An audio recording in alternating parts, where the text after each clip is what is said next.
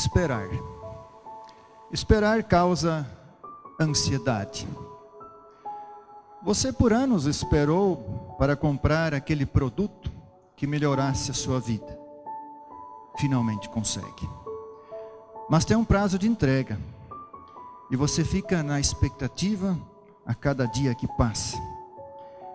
E quem aguarda, então, um tratamento, um remédio que não chega, um procedimento que promete melhorar e até ou até restabelecer a saúde, quanta espera tantas vezes, quanta ansiedade. De repente alguém liga e diz: Estamos indo aí levar o seu produto. Ou melhor, o remédio chegou. O tratamento vai começar. Ó, vamos marcar o procedimento. Vamos realizar logo. E por aí vai. Quantas esperas, né? O nosso evangelho de hoje, Marcos 1, 14 a 20, ele fala da pregação de Jesus e da chamada de alguns discípulos. Nós vamos justamente no, refletir na primeira parte, onde nós temos a pregação de Jesus e diz assim: Depois de João ter sido preso, foi Jesus para Galileia, pregando o evangelho de Deus, dizendo: O tempo está cumprido e o reino de Deus está próximo. Arrependei-vos e crede no evangelho. Com base nessas palavras, Vamos meditar então no tema Jesus, o Evangelho de Deus. Jesus vai para a Galileia, depois que João Batista foi preso. Começa ali o seu trabalho, seu ministério. Evangelista Marcos, nesses dois primeiros versículos, 14 e 15, ele faz um resumo da pregação de Jesus. O que Jesus prega, conforme o versículo 14, é o Evangelho de Deus. Evangelho é a boa nova, a boa notícia de Deus. No versículo 15, Marcos resume o teor deste Evangelho. E deste resumo nós tiramos, vamos tirar, vamos refletir sobre três pontos, três coisas que aparecem nessa pregação. Jesus começa dizendo que o tempo está cumprido. Mas de que tempo ele está falando? Ele fala aqui também de uma espera, de uma expectativa, de algo que o povo de Israel esperava com ansiedade. Ele fala de alguém que na verdade era esperado com ansiedade pelo povo de Israel, que viria para salvar, para resgatar, para redimir o povo prometido de Deus, Israel. Mas passava o tempo, Passavam as décadas, passaram os séculos, e cadê aquele que foi prometido? Cadê o cumprimento da promessa? Estava aqui. Jesus diz: o tempo está cumprido. Deus fez as promessas, foi Ele que prometeu. E o que Ele prometeu é muito maior, é muito mais importante do que qualquer produto, do que qualquer remédio, do que qualquer procedimento, por mais importante que essas coisas sejam para a nossa vida, mas o que Israel aguardava com ansiedade, a promessa de Deus para Israel, ela trazia algo que era maior que tudo nesse mundo. O que Deus prometeu ao seu povo é uma única novidade, exclusiva, que garante a vida ao seu povo Israel e a vida para toda a humanidade e não apenas a vida desse mundo, porque tantas coisas que nós ansiamos e pelas quais nós trabalhamos e nos preocupamos tanto, muitas vezes elas são tão curtas, tão passageiras. E o que Jesus anuncia é que já chegou, o que foi prometido já está aí, o tempo está cumprido. A vinda do Filho de Deus, a vinda dele, Jesus, cumpre esse tempo. Gálatas 4:4, o apóstolo Paulo diz que na plenitude do tempo Deus enviou o seu filho, nascido de mulher, nascido sob a lei, na plenitude do tempo, ou seja, no tempo marcado por Deus, não no nosso tempo, não no tempo de Israel, no tempo marcado por Deus, ele enviou o seu filho. E ele está aí. Mas o anúncio do evangelho de Deus que Jesus então proclama, também lembra que o reino de Deus está próximo. O tempo está cumprido, já chegou o que Deus prometera, e ele traz o reino de Deus para perto de nós. O reino de Deus está próximo. Irmãos, a vinda daquele que Deus prometeu torna o reino de Deus próximo, presente entre as pessoas. Faz o reino de Deus ser uma realidade na vida daqueles aos quais chega o Messias, pela presença daquele que Deus enviou. Claro, ele ainda precisava ser manifestado ao povo. É o que nós lembramos nesse tempo de Epifania: manifestação, revelação, o Salvador sendo conhecido, revelado, manifestado aos discípulos, ao povo, às nações.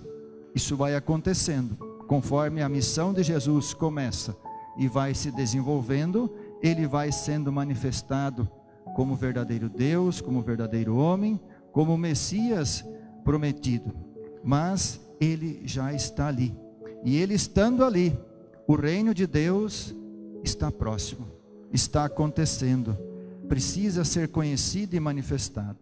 Jesus, o prometido de Deus, o Filho amado de Deus, vindo a esse mundo, se fazendo presente entre as pessoas, realizando a obra da salvação, traz o reino de Deus para perto das pessoas, para perto de nós. Claro que o Messias esperado por Israel era esperado numa expectativa errada, política, mundana, né, desse mundo. Esperavam um reino terreno com fronteiras estabelecidas, né, político, material, que coubesse dentro de um mapa de repente. O reino que o Messias traz, ele não cabe nesse mundo. Ele não tem limites terrenos, políticos, mas é eterno. Tem um alcance celestial, é espiritual. É tão grande que nenhum mapa desse mundo pode conter esse reino. Mas mesmo sendo tão grande, ele cabe dentro de cada um de nós pela presença do Salvador. O Salvador, com sua obra, com sua morte e ressurreição, traz o reino de Deus para perto de nós e o coloca dentro de nós. Quando o Salvador Jesus entra em nossa vida, o reino de Deus está presente. Onde Jesus está, o reino de Deus está próximo, e na vida que ele entra, o reino de Deus acontece, está dentro de você. Ali a salvação acontece. Afinal, Jesus é o próprio Evangelho de Deus, a boa notícia de Deus para as pessoas, as quais Ele chama para a salvação. Sim, esse é o terceiro ponto. Em Jesus o tempo está cumprido, o reino de Deus está próximo e dele vem o convite: arrependei-vos e crede no Evangelho. Irmãos, Jesus é o Evangelho, a boa mensagem de Deus para a vida das pessoas. Num mundo que ainda continua esperando falsas expectativas, onde tantos produtos são oferecidos para melhorar a vida espiritual, material, corporal das pessoas, a grande novidade no meio de tudo isso continua sendo e sempre será, até o fim dos tempos, o Evangelho de Deus. É o Evangelho de Deus seu Filho Jesus e a sua obra salvadora, que é a grande novidade que precisa chegar na vida de cada pessoa. O Evangelho de Deus, seu Filho e sua obra salvadora, é a única coisa que pode realmente transformar e trazer sentido real e verdadeiro para a vida de cada pessoa. E este Evangelho propõe arrependimento e fé. O que o Evangelho propõe é que cada um de nós olhe para si, para os seus pecados. Aquilo que nós fazemos no início de cada culto, né? Confissão de pecados. É um olhar para si, para dentro de si, para a sua vida, para os seus pecados, pecados que estragam a nossa vida, pecados que nos afastam de Deus. E reconheça esses pecados, se arrependa deles, ou seja, os entregue ao Salvador Jesus. Na confissão, no arrependimento, nós somos chamados, somos chamados a pegar nossa vida de pecados e colocá-la diante da cruz de Cristo, derramar nossa vida diante de Jesus e abandonar ali, aos pés de Jesus, a nossa vida de pecados e viver uma nova vida pela fé no Salvador.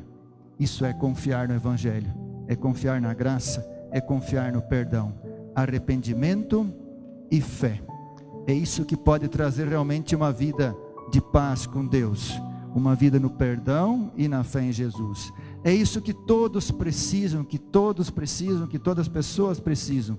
É isso que ainda hoje as pessoas precisam ouvir.